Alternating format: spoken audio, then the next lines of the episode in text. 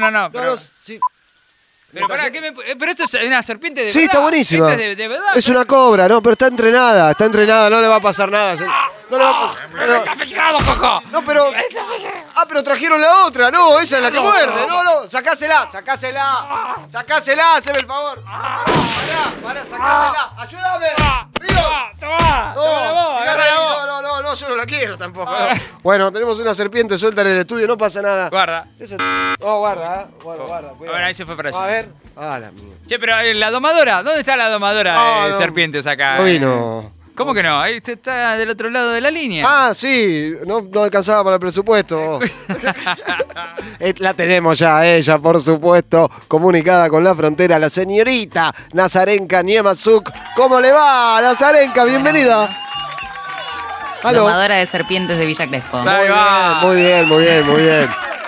Nos salió. Sí, sí, hicimos mejor los cálculos. No, no, porque no, terrible. Trajeron dos serpientes, una estaba entrenada, la otra no. Claro, La agarró del cuello, vos. Mucha, mucha bicha dando vuelta. Sí, Ah, sí, sí. Olvídate. Si Sí, usted- sí, es verdad. si usted viera. Acá ¿Cómo el andan? ¿Todo bien? Acá el que no corre vuela, Nazarena. bien, bien, bien, muy bien. ¿Usted cómo está?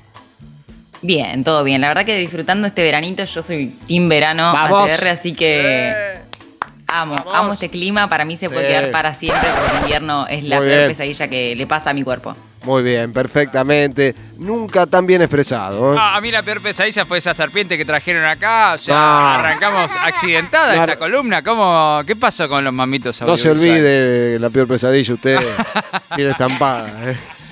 Por favor, se lo pido. Eso es un accidente. ¿De, qué clase? Por favor, Gonzo. Sigamos adelante. Bueno, sí, semana accidentada, tal como decía Bonzo, porque, eh, bueno, calculo que estarán al tanto de que hace un par de días nada más falleció una directora de arte en un set de grabación de una película de Alec Baldwin. Calculo que estarán al tanto Sí, de la sí. situación. Así que, una vez más, eh, resurge eh, estas cuestiones de cómo, cómo trabajan los actores de Hollywood. Y ni siquiera a veces actores de Hollywood, sino que los que llegan a los medios, a las noticias que llegan a los medios de los accidentes durante las o las grabaciones, son de actores conocidos, pero hay un montón de casos y eso es lo que traigo hoy en los mamitos audiovisuales para contarles un poquito. Bien, bien. Me, gusta el Sí. asunto. A ver, por favor, desarrolle, desarrolle. Siéntase en confianza. eh, Les voy, a, les voy a confesar que, bueno, ustedes saben que yo no tengo mucho filtro con, con como decía Bonzo, no tengo mucho... Mm. Cuidado. que tengo un ojos medio cítrico para la elección de, de los temas. Aquí les voy a contar Sí. tal cual son las cosas. Esto es Bueno. un horario que ya pasó, el horario de protección al menor. Sí. O sea, yo les voy a contar, eh, me- mientras no nos vayamos tanto, Corre a la les voy a contar cómo son realmente las cosas. Sacá a la abuela de ahí atrás. No, no. Sí, Se no, no, impresiona, Sí, se sí, impresiona guarda. la abuela. No, no, guarda que está grande la abuela, ojo. No, no, no. Con todo respeto y educación, la frontera en vivo y en directo, llegando a todo el mundo mundial. Sí, Nazarenka, continúe, discúlpeme. No, por favor. Eh, bueno, les cuento entonces, vamos a, a repasar un poco lo que pasó la semana pasada con eh, la directora de fotografía Alina Hutchins, que falleció justamente por los disparos de un arma de fuego que portaba el mismísimo Alec Baldwin, que en realidad debía ser eh, de fogueo. Ajá. Esto fue durante el rodaje de la película Rust. Y revivió este recuerdo de, de lo que hablábamos anteriormente de los accidentes durante rodajes, que eh, muchas veces acabaron con la vida de una Sí. o más personas. O sea, me puse a investigar y realmente es impresionante la cantidad de gente que ha fallecido durante rodajes. Así que bueno, eh, si quieren, empezamos. Sí, sí, por Por favor. por favor, adelante, adelante. Bueno, calculo que la más conocida por todos es la, la muerte de Brandon Lee, hijo Exacto. de Bruce Lee. Que Sí. esa, la, le voy a contarle primero, antes que nada, casos que son menos conocidos. Después desarrollamos un poquito lo de Brandon Lee, que es eh, uno de, los más conocidos, de los casos más conocidos de Hollywood. El primero ya es bastante trauma de por sí. eh, es el caso del actor Big Morrow y los niños de la dimensión desconocida. No sé si recuerdan, es una serie Sí, de terror. Sí, sí. Eh, que era, según mis padres, yo no tuve la oportunidad de verla, pero según mis padres era bastante terrorífica. Trataba temas eh, que en ese momento era raro de tratar, como abducciones, eh, fantasmas, espíritus, conexión con otros mundos. Bueno, muy flashera para la época. Y es uno de los casos más truculentos, por decirlo de alguna manera, de negligencia en un set de rodaje. La serie era dirigida por el director John Landis, que quiso rodar una escena épica a pesar de que todos los elementos del set jugaban en su contra, o sea, no estaba para nada dada la situación para que se grabara esta escena. Había un helicóptero y explosiones Oh. eh, al- alrededor del set, No. eh, mientras el actor Big Morrow, que es eh, un, un actor con muchísima trayectoria, y dos niños que eran eh, Mika Dean Lee y Rini Shin. eh, Shin- bueno, es, es coreano también, ambos son coreanos. No olvídese, Mika olvídese, y René, ¿no? vamos a decirles. No los vamos Por- a para, para hacerla recordar. más fácil. Eh, ellos debían cruzar un lago con el actor eh, Big Morrow, pero ¿qué pasó? La pirotecnia salió mal, la onda expansiva de estas explosiones desestabilizó el helicóptero y cayó sobre Morrow directamente el helicóptero. No. El actor tenía solamente 53 años. No solamente sobre él, sino también sobre los dos pequeños. O sea que es Oh. muy trauma la secuencia. Ay. Yo no estaba al tanto de, de nada, me enteré cuando me puse a investigar para esta columna.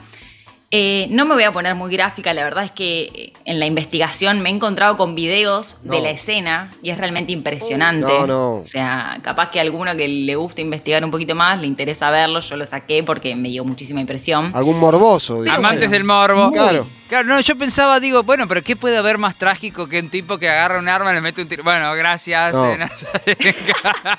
No, no, jodido. No aclare que amanece más temprano.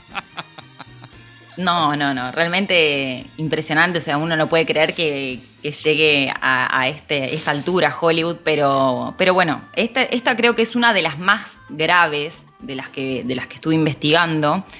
Eh, nadie pasó por la cárcel, o sea, nadie se hizo cargo de la situación. Así que, bueno, también negligencias y lavado de manos en Hollywood creo que también es un tema bastante conocido, que lo vamos a tratar en otra columna porque da para, para largo, así Sí. que no vamos a, a meternos directamente en eso. Me hizo acordar una película que vi hace poco con Tommy Lee Jones y Robert De Niro que intentan matar al actor principal para cobrar el seguro. Entonces la película es continuamente accidentes y accidentes y accidentes tratando de matar. Están haciendo una película de vaqueros, ¿no? De un western. Y tan- eh, tratan de matarlo a Tommy Lee Jones todo el tiempo, pero va sobreviviendo y sobreviviendo, pero lo quieren matar de verdad. Son- y las escenas son re peligrosas, tiene que saltar un puente con un caballo, después no sé qué se tiene que tirar con una soga de no sé dónde, eh, lo prende en fuego. No, no, de todo. Me hizo acordar Nazarenka porque, bueno, tiene que ver esto. Aparte, los tipos querían que fallara. Claro, es que uno se pone a pensar y dice, no, bueno, está todo bajo control y en realidad no. También No. estuve investigando y eh, hay alrededor de una muerte por año de un extra. Oh, o sea, que es oh. un montón. Ay, no, no, no. Yo, yo que Tenemos acá un extra, yo que- justo. no, no. Claro. Yo quiero decir dije que- Timbla Coco con el secreto de sus Sí, ojos. pues, zafó. no, pero me trataron muy bien. La verdad que ahí estaba todo muy cuidado, me trataron de manera perfecta, me dieron paella, postre. No, no podíamos fumar en la tribuna, todo. No, no, la verdad, no, no pasó nada. Mm, Todo, Bueno. todo controlado. Bueno, no, por suerte no te dejaron preso como, Guarda. como, tenía secuestrado Pablo Rago al muchacho. Sí, no, no, no, Ni por nada favor. por el estilo. No, no, qué feo ese personaje. Bueno, eh, vamos al segundo puesto. En Sí. este caso, eh, repetimos nuevamente que, que ser doble de, doble de riesgo es muy peligroso, eh, es bastante arriesgado. Y este fue el caso de Joy Harris. Ella es doble, eh, era doble de riesgo, es una de las primeras mujeres afroamericanas en competir en circuitos de moto profesionales en Estados Unidos. Y esto fue en el rodaje de la película Deadpool 2. Ah, hace Eh, poquito. ella tenía que eh, grabar una escena que, que tenía que cruzar con una moto las puertas de un edificio, bajar una rampa, quedarse en el rellano, digamos, en la, en la- en la terraza de otro edificio. Y lamentablemente, Joy chocó contra un bordillo y salió disparada contra unos cristales. Eh, así que, tristísima también eh, el, el deceso de Joy porque falleció también en, en este rodaje.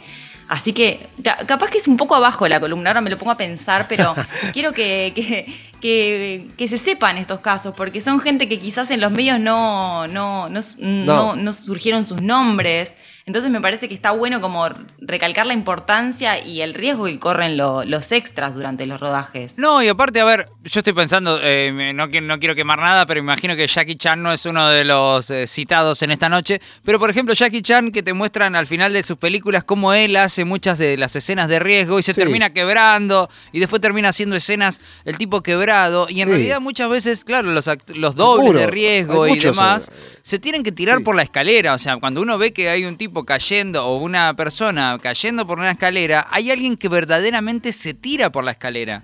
Entonces, Claro. eh, claro, son personalidades que uno dice, ah, bueno, no pasa nada. Y que incluso lo muestran en Eras una vez en Hollywood, Total. ¿no? Que eh, Brad Pitt era el doble de riesgo. Hay de- una escena que vuela el auto y una flechita que dice acá va el doble. Claro. Ahí adentro va el doble, Claro. una flechita.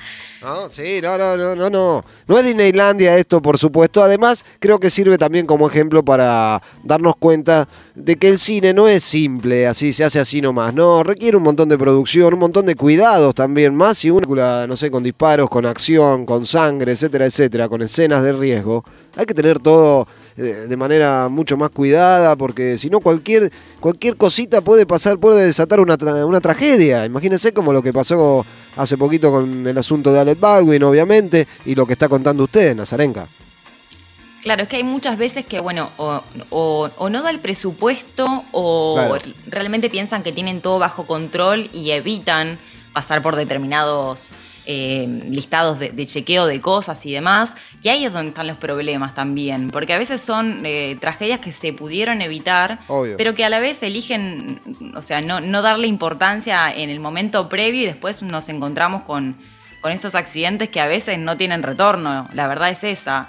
Y hay muchísimos casos, o sea, más de lo que uno piensa. Sí. Ahora les voy a contar el caso eh, de David Colmes, que él es eh, el doble de riesgo de Daniel Radcliffe de Harry Potter. Sí. Él eh, hubo varios percances durante la grabación de, de Harry. Hay muchas escenas de, de gente que vuela, de gente que se choca con cosas, más que nada por la magia y demás. Y él fue, durante las seis primeras películas, el doble de Harry. Eh, el accidente ocurrió en Harry Potter y las Reliquias de la Muerte, parte 1, que es Mirá. la séptima película de Harry. Lo que pasó fue que Colmes fue arrollado, eh, arrojado perdón, contra una pared, cayó mal y se rompió la columna vertebral. No. Eh, Ah, tristísimo. dolor. No, qué dolor. A pesar, bueno, de los intentos de los médicos de, de recuperar la movilidad y demás, él quedó, para, quedó parapléjico. O sea, es tristísimo. No. A veces me cuesta ponerlo en palabras porque me imagino la situación. En este caso, él no falleció, pero quedó parapléjico. O sea, que también es un- una situación extrema y súper triste. Total. Aparte de joven, me lo imagino. ¿Cuán- ¿Cuántos años? Y él tenía 32 en ese momento. Claro. Era apenas un poco más grande que Harry. Súper Apenas joven. un poco más grande que yo. imagínese. Eh, déjelo ahí, déjelo ahí. Continúe, Nazarenka, no, no le haga caso. Tiki taca, tiki taca. Tiki taca. Por favor. Sí, sí, sí. para- el humor, ¿no? Para, para- para El poner humor. un poquito de azúcar. a- Y sí, y sí. Eh, repito igualmente, o sea, me, me parece súper interesante también tratar Sí. estos temas eh, porque no, no, no quiero que esta gente se olvide porque realmente es muy importante su trabajo en las películas y, y que no salgan en los medios o demás o que haya que esperar a que surja eh, ocurra otra tragedia para traerlos nuevamente a- al, al centro de la, de la atención. Eh, me parece súper importante recordarlos en cualquier momento porque dejaron su vida trabajando básicamente. Sí, ni hablar. No, Bueno, aparte como usted dice, o sea, a un muerto por año, o sea, no, no nos damos cuenta porque en realidad le tiene que pasar a un actor súper conocido Claro, para claro. que nosotros entremos en tema y decís, ah, mirá, che, murió alguien durante un rodaje. No, no, pará, mueren todos los No, años durante un rodaje. Esto me sorprendió lo de Harry Potter. Aparte, ya el título de la nunca me película. enteré. Yo tampoco, por eso lo estoy diciendo. El título de la película también, ya como medio maldito, las reliquias de la muerte, pum, se te muere un doble, se, se te queda parapléjico. claro. Bueno, una locura. La verdad, Pero una aparte locura. que uno viene construyendo también una historia con el doble, porque fue el doble Claro. del protagonista durante las seis primeras películas. Es como, te conozco como un amigo ya, porque han pasado días y días de jornadas de grabación y uno ya se, ya es familia a esa altura, calculo. Sí, obviamente, todos, en el set incluso. Tal cual, tal cual. Bueno, vamos a. eh, ya en este momento me perdí, pero creo que es el cuarto puesto. Sí. Eh, él es, eh, este es el caso del teniente Pete Michael. Bueno, eh, vamos a hablar un poquito de Top Gun para poner en contexto de qué trata la película. Eh, el teniente Pete Michael, eh, que es más conocido como Maverick, eh, es un joven talentoso, rebelde, y él es aviador eh, en la Armada de los Estados Unidos. Eh, la, película está protagonizada por eh, Tom Cruise, no sé si recuerdan. Sí, sí. Eh, Bueno, Peliculón. una película que, que lo llevó básicamente a la fama a Tom Cruise. Con Val Kilmer que- también. No sé si ustedes tienen la data, pero que se está haciendo una película nueva. Sí, la número. 2. Sí, sí. Y en la, en la 1 trabaja Val Kilmer también. El que También. fue Jim Morrison en Los Doors de Oliver Stone. Claro, ahí va. Joven, también muy joven ahí, actuando en esa película. Bueno, Tom Cruise, aparte, además es un tipo que siempre no, no le gusta usar dobles, ya se ha quebrado, eh, ha, teni- ha terminado hospitalizado también. Saltos en aviones. Sí, eh, en moto, qué sé yo, no, no, no, no le va a usar dobles. Claro, él en Misión Imposible, la mayoría Sí. de las escenas las hace él. Sí, sí, sí, Sobre todo en las, peli en las de Misión Imposible que él eh, fue productor. claro. Pone la tarasca y acá Y salto, se yo evita también pagarle la, pagarle la espalda a algún Sí. pobre Claro, el seguro. Porque, No. bueno, yo me imagino que a, a lo que le pasó a Alec, porque él era productor ahora en esta película, ¿o no? Claro. No, no, Sí, sí, imagínese, o sea, claro, por Es que arriba. uno se pone a pensar, o sea, sea un actor famoso, sea una persona, un un extra, digamos, de- del set de grabación, eh, le arruinás la vida para siempre a esa persona Sí. si cometes un error de ese estilo. Y a los que tiene al lado, a su familia, a sus amigos. eso, Claro. Y a ver, yo me imagino que esta película no se va a terminar de rodar, o sea, No sé, depende. Con- a, nivel producción, Bonzo son muy así inescrupulosos. ¿eh? Bueno, Han sí, terminado sé, películas me- digitalmente. me imagino, a ver, me imagino que nadie de los que laburó en este set va a querer volver a trabajar, o sea. No o sea- sé. Por plata baila el mundo. Ah. bueno, yo tengo una división romántica. esperemos déjeme la porque, porque hay un Sí. caso en el que siguieron trabajando sin ningún problema. Claro. ¿eh? Epa, que epa, epa, epa, a ver. Sí, sí. Hay Bueno, de todo, hay de todo. Bueno, ¿qué pasó en Top eh, Gun? Top Gun, pasó. El- en este caso murió el piloto acrobático Art Skoll, que es una de las muertes más trágicas de los años 80, porque en ese momento él era, él era instructor de vuelo, camarógrafo, Ah, todo. eh, y a la vez conducía un PITS 2 eh, y durante una de las secuencias aéreas de la película, él tuvo que hacer un giro acrobático en pleno vuelo Sí. eh, y el aparato se desestabilizó completamente. Dio varios golpes contra cosas que había por ahí, contra otros, otros aviones y terminó estrellándose contra el Océano Pacífico. O sea, y nunca se recuperó el avión. La realidad es que en ese momento generó un, un gran golpe en, en el público porque que pase algo así en los años 80 era como... Recién en ese momento se habían empezado a hacer un, po- un poco de cosas más jugadas en el cine, entonces fue como un golpe a Hollywood bastante zarpado, por decirlo de alguna manera. Así Sí. que eh, él, eh, en ese momento creo que uno de los últimos mensajes que, que él eh, manda a través de, de la radio, del avión, digamos, él dice, eh, tengo un problema, tengo un problema, tengo un problema, lo repite varias veces, y al final dice, repito, tengo un problema, y ahí es como que se acaba todo. Chao. O sea, pobre tipo, él volaba desde siempre. Bueno, por lo menos terminó haciendo lo que más le gustaba. ¿no? En su ley, sí, le iba, le iba a decir eso. Terminó en su ley. O sea, obviamente un accidente no le gusta a nadie, pero bueno, estaba haciendo lo que, lo que le gustaba, se supone. Se supone que sí. Se supone. La Sí, verdad es que y- tristísimo igualmente. Aparte estoy pensando Sí. ahora, eh, no me va a salir el director eh, español, porque no era Almodóvar, era otro, ahora que no me va a salir. Alex de la Que- Iglesia. No, no, ¿no? no. eh, que el, el tipo en un momento también dice, estaban filmando una protesta, ¿no? Era, bueno, una protesta en la calle y no sé qué, y en un momento alguien tira una molotov que deber- debió haber caído en cualquier lado, excepto donde cayó, que era, no sé si un camarógrafo o una persona ahí del, del set, Fuego. que se prende fuego. Claro. Y el camarógrafo, eh, perdón, el camarógrafo, el director dijo, filmá, filmá, filmá. O sea, no importaba, mientras lo estaban apagando, obviamente había gente de seguridad, pero lo estaba apagando. Ah, bueno. Pero el director, en su locura, en decir, "Sí, es esto. O Esto sea, es real. eh, claro, era lo que queríamos Claro, conseguir. ¿Qué está que- pasando acá? que pareciera real y no, claro, era real. O sea, entonces, claro, todo el tiempo pasan estas cosas de, eh, bueno, filmalo, ¿viste? Porque me imagino que el, el director dijo, bueno, eh, no, quizás si no estaba él al tanto de que el piloto estaba teniendo un problema, decía, seguí filmando porque para eso estamos. Porque Garpa, Garpa también, de última lo dejamos para la peli. O sea, capaz Claro. que no pensaba que el pobre piloto se, se iba a morir, iba a dejar la vida en el, en el, en el proceso, pero la verdad es que también, o sea, mucha- muchos de los accidentes que se dan es por, por- porque los directores o los productores no tienen escrúpulos a la hora de, de estar filmando. Bueno, está la, la- controlar la- todas estas cuestiones. la famosa escena de Kill Bill, donde va Uma Thurman, ¿no? Que hace Beatrix Kido. Ah, claro. Eh, casi al final de la película que va a fondo y tiene mm, de atrás se, se ve la escena, ¿no? En blanco y negro. Ahí Tarantino iba, le le pidió que fuera más fuerte, más fuerte, más fuerte. Y Uma se terminó estrellando contra un árbol. Se lastimó, se enojó Quebró mucho, tobillo, se sí, lo quebró. denunció a- Lo denunció incluso a Quentin. Después, bueno, se volvieron a arreglar. Ellos tienen una relación particular, se quieren mucho, se conocen. Pero ella realmente dice que se acuerda y también duda de que si la invita a hacer una tercera parte, ya quedó como todo mal en un punto con Quentin, porque la exigió sobremanera, digamos, y terminó chocando. Claro, claro, sí, sí, sí. Es que, bueno, ellos son amigos, incluso en ese momento ya se conocían hace bastante. O sea, Sí. Uma es una de las musas inspiradoras de Quentin de toda la vida.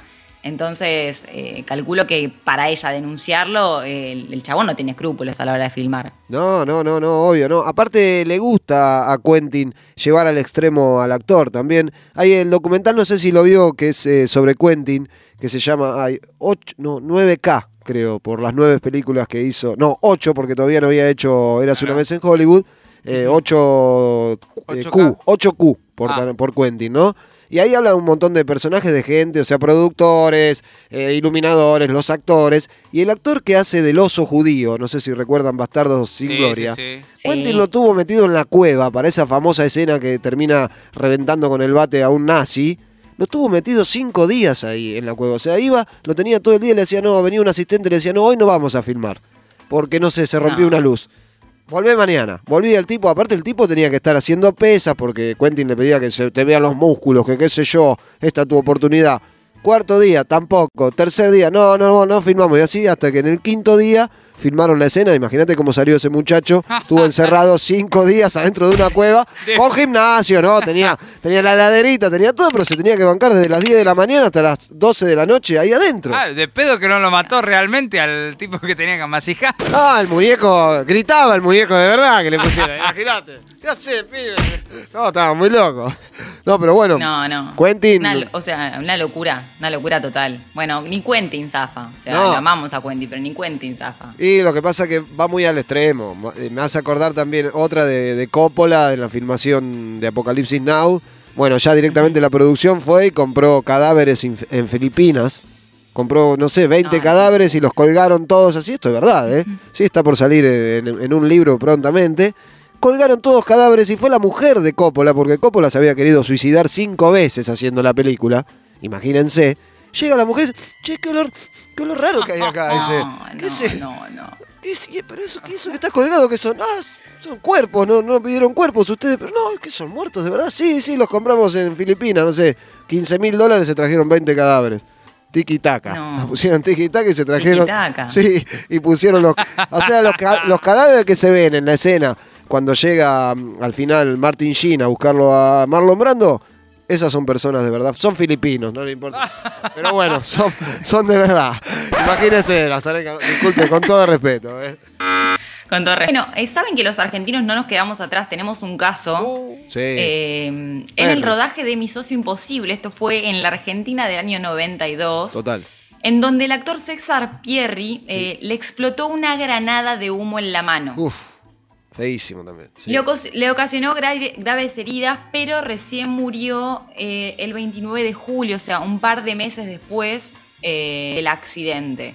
La verdad que igualmente, o sea, el accidente le ocasionó, en este caso, el deceso al actor. Claro. Eh, así que bueno, por más que en ese momento no le haya causado graves heridas, posteriormente desencadenó algo más grave. La, eh, la veía bueno, yo no esa serie, ¿eh? la veía esa serie, hasta que después se cortó por, por este accidente, obviamente, pero estaba muy bien hecha. Tenía así muchas escenas de acción, obviamente, cosa que acá en la Argentina vio para hacer algo así. Claro, era más difícil de encontrar. Sí, sigue siendo hoy también. O sea, mu- muchos directores no se animan. No sé, ahora viniendo más acá, Cifrón, ponele, se, se empezó a animar. Piñeiro en una época se animó también con Caballos Salvajes, a hacer algunas escenas así más jugadas. Pero en ese momento una serie que trabajara así no había acá en la Argentina. Era muy popular esa serie. Claro, incluso, o sea, calculo que tiene que ver también con el, con el cambio de, de época y las nuevas tecnologías y la nueva llegada de cosas y demás. eh, como para, para ir. ¿Qué quiso decir? Como ¿Qué para ir. con el cambio de eh, época? ¿Que Coco era de otra cosas. época? Pasame el chumbo, Río. Pasame el chumbo. Guarda, eh. Guarda, guarda, por favor, se lo pido. No vamos a negar que las cosas fueron modificándose y- Sí, y mejorando. por También supuesto. La tecnología hizo un montón de cosas buenas. Por supuesto, sí, sí. Ahora se puede prender fuego a alguien sin prenderlo fuego, Nazarenga. Básicamente. O, bueno, en el caso de los directores de los que estamos hablando, tranquilamente podían prender fuego a alguien. Sí, Si les no. parece, vamos con el último caso Sí. y no por eso menos importante, creo que es uno de los más conocidos eh, hasta el momento, antes de que pasara lo de Alec Baldwin, y es el caso de Brandon Lee, Sí. que es lo que esto es lo que te decía Bonzo de, eh, de la película que se siguió filmando posterior, eh, Sí. posteriormente a la muerte del actor. O sea, no pararon El la Cuervo. Exacto. Claro, del cuervo, exactamente.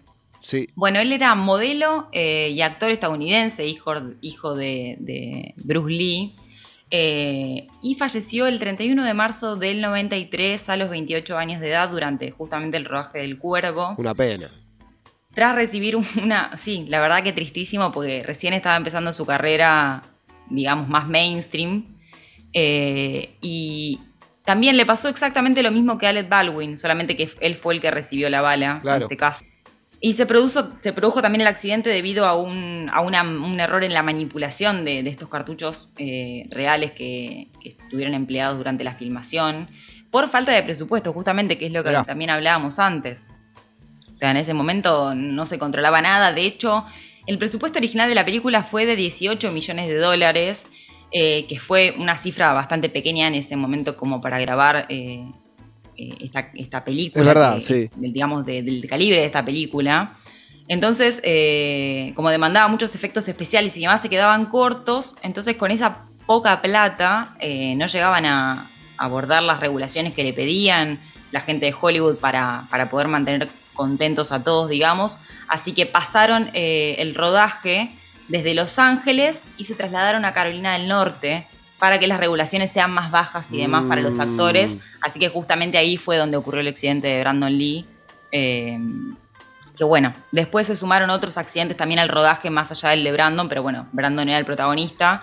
Y los otros accidentes que acontecieron posteriormente no, no fueron de gravedad. Claro. Eh, no dejaron de ser accidentes para las personas que trabajaban ahí, pero bueno, eh, no terminaron con la vida de nadie. Una gran película, El Cuervo, la verdad. Más allá de este accidente, la terminaron digitalmente, ¿no? Pusieron un doble de cuerpo, también eh, faltaban algunas escenas, eh, qué sé yo, bla, bla, bla. Pero la película quedó así como maldita y a su vez tiene una belleza. Uno encima sabe que es la última película de Brandon Lee. Tiene como una cosa. Es súper oscura. No sé si la vio usted, Bonzo. Sí. Es un peliculón. Sobre todo también tiene mucha música de Bauhaus, de Siouxsie and the Banshees, de Cure. Qué sé yo. Tiene una banda de sonido espectacular. Pero bueno, ha quedado así como de culto y pseudo maldita directamente esta película donde muere Brandon Lee en una escena de un tiroteo, aparte que no sé si está filmada, así que creo que quedó filmada esa escena incluso, porque creo que cae cuando está arriba de una mesa donde están todos los maleantes y ahí empieza el tiroteo y nadie sabe de dónde salió la bala porque creo que no, no se averiguó nunca eso, Nazarenka. Sí, eh, el- se sabe de, qué, Sí. de dónde provino. Uno de los actores del set fue el que, de hecho hay entrevistas, después te las voy a pasar para, para que las Por pasemos favor. en las redes, de la, de la entrevista de este actor que, que fue el que lamentablemente terminó con la vida de una persona Oh. y no estaba al tanto en ese momento. Claro.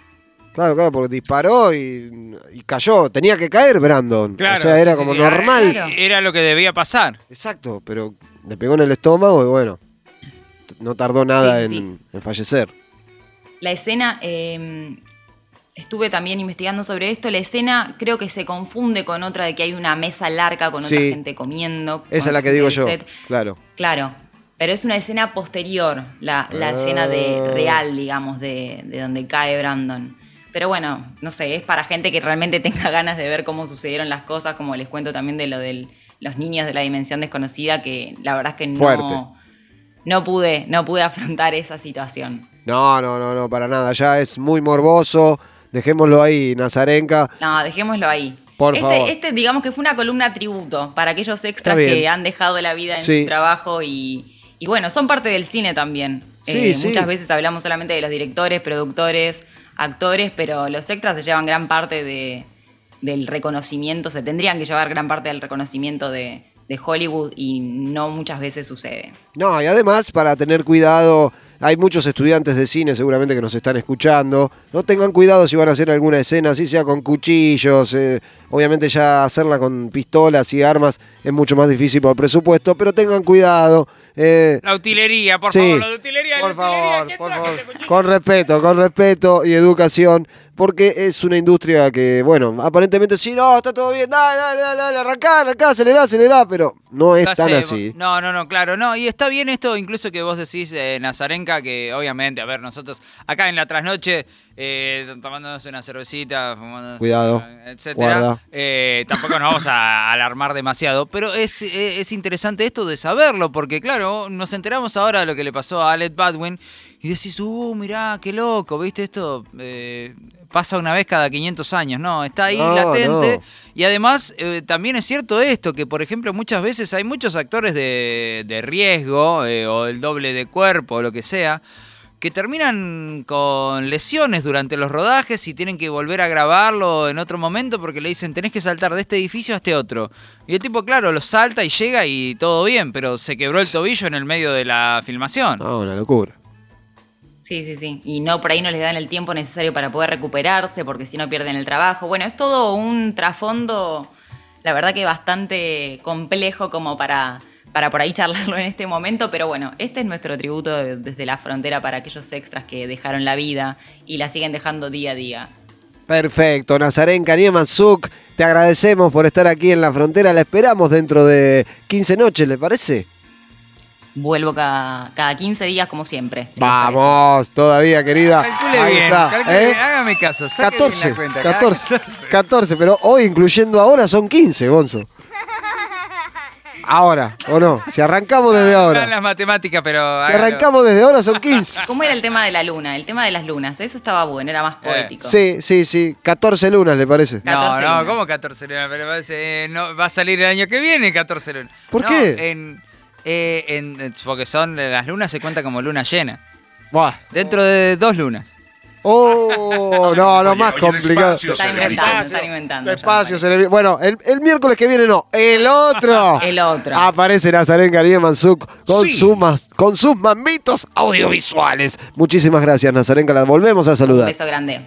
Adiós. Ahí está, ahí está. Chau, Chau, chau, chau, chaucito Nazarenka. Hermosa. Ahí estuvo participando en la frontera con esta columna hoy un tanto escabrosa, ¿no? Recordando, haciendo un tributo, lo decía ella, para esos eh, actores también y extras que han pasado a otra vida, filmando, realizando actividades No, artísticas pero en ha el traído cine. más escabrosas. ¿Usted se ha Sí. asustado? ¿Se ha asustado acá en vivo? ¿Lo hemos visto? Sí, no, con no. las anteriores. Así. Sí, Hoy, no. hoy en ningún momento pidió, pidió no, veña. no, no, pero hoy estábamos tranquilos, ya sabíamos de qué venía, de qué venía la historia, ¿no? Entonces, bueno, lo tomamos también con un poco de tranquilidad porque hay gente que pasó al, al otro lado, Bonzo involucrada, entonces, bueno, con respeto y educación. No, obviamente, obviamente. La verdad que es muy interesante también esto que trajo hoy Nazarenka para entender un poco el trasfondo de cómo es que se hacen las películas, de cómo realmente suceden y que muchas veces uno piensa que, ah, mirá, viste tal actor, No. eh, qué linda escena que hizo. No, en realidad no la hizo ese actor que vos crees. La hizo otra persona que es ignota, porque nadie lo recuerda, porque nadie después se va a acordar de él. Todos pensamos, ah, mirá qué bien Brad Pitt, y mirá esa escena que hizo. No, y son muy pocos, y por eso también son enalzados quienes dicen, no, no, no, yo no quiero doble de riesgo. La hago yo. Tom Cruise, Jackie Chan. Sí, eh, Stallone mismo le, le ha pasado de romperse la cabeza o terminar hospitalizado porque el rubio en Rocky 4 lo- le pegó una trompada. ¿En serio? Quedó. lo enganchó. Tera- terapia intensiva, pegame más fuerte, le dijo Silvester. Le pegó una trompada el otro. Andá a buscarlo. Besó la lona de verdad. ese. Se salvó, se despertó a los tres días, se despertó Silvester. ¿En serio? En terapia intensiva, todo entubado. No la puede creer. Ahora estrena nuevamente el corte de director. Nos dice que va a haber otras escenas también fuertísimas de la pelea. Y también la pelea entre Drago y Apollo Creed, considerada legendaria, sí, escuchá, impresionante. Oh, póngase de pie, póngase. Oh. Con la mano prohibida. tengo No, guarda, prohibida. guarda que Bonzo va a besar la lona. En cualquier momento besa la lona, Bonzo. No, no, no, va a caer. Uy, ahí cayó. No, no. No, levántelo, Río, levántelo, levántelo. Se le voló el protector bucal, todo. Por favor, sáqueme de acá, sáqueme de acá, Ríos. Vamos a un musicón, ¿le parece? Vámonos con Baltasar Comoto, ¿sí? Haciendo eh, medita medicación. Junto a Necro. Ahí está, Baltasar sonando en la frontera. Baltasar Comoto y Necro. Medicación. Hasta las 2 de la noche estamos. ¡Dale, dale, dale! ¡Dale, Besalona! siempre inquieto, no logro dormir.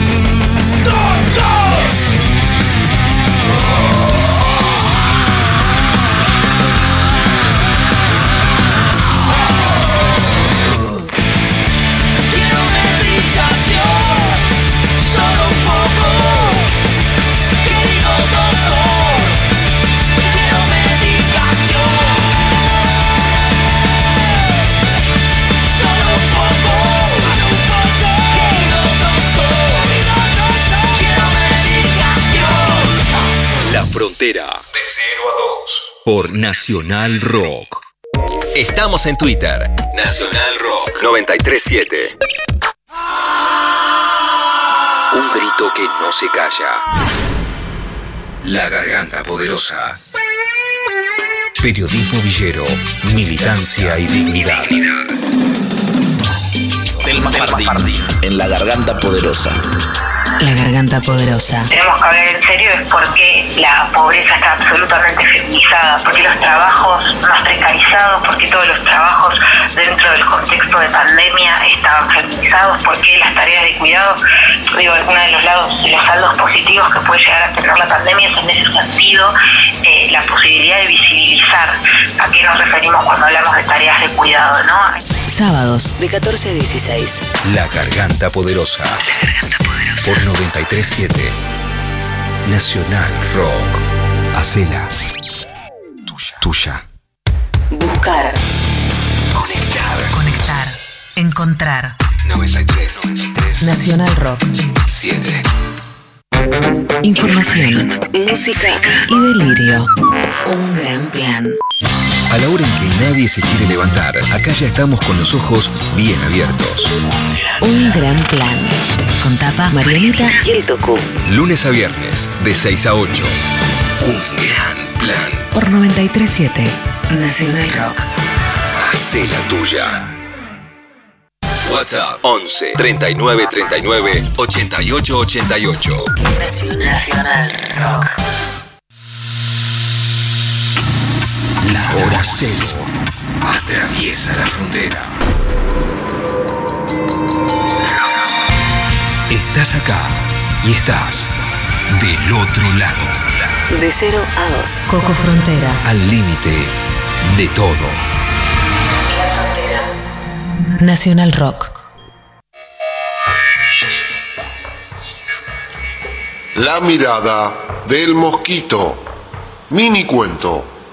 Rumi. ¿Te pareces a un mosquito que se cree importante al ver una brizna de paja flotando en un charco de orina de cerdo? El mosquito levanta la cabeza y piensa, Hace mucho tiempo que sueño con el mar y con un barco. Y aquí están, por fin.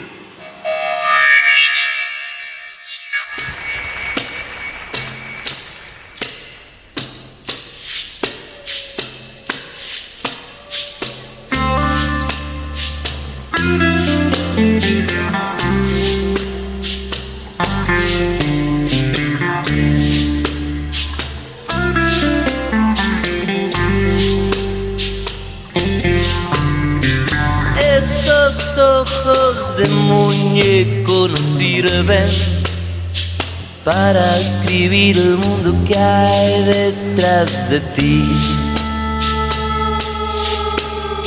Deberes llegar al nido nada.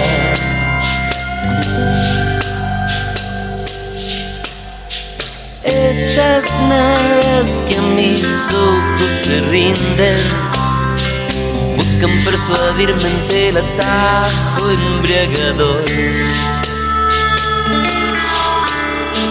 Ojo que ando mal aconsejado.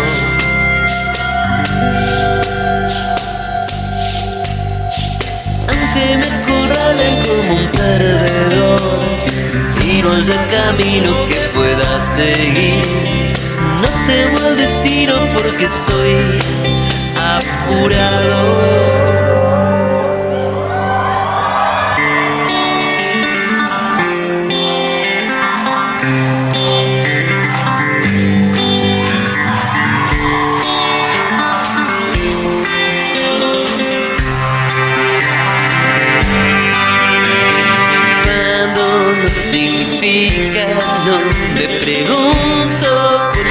with is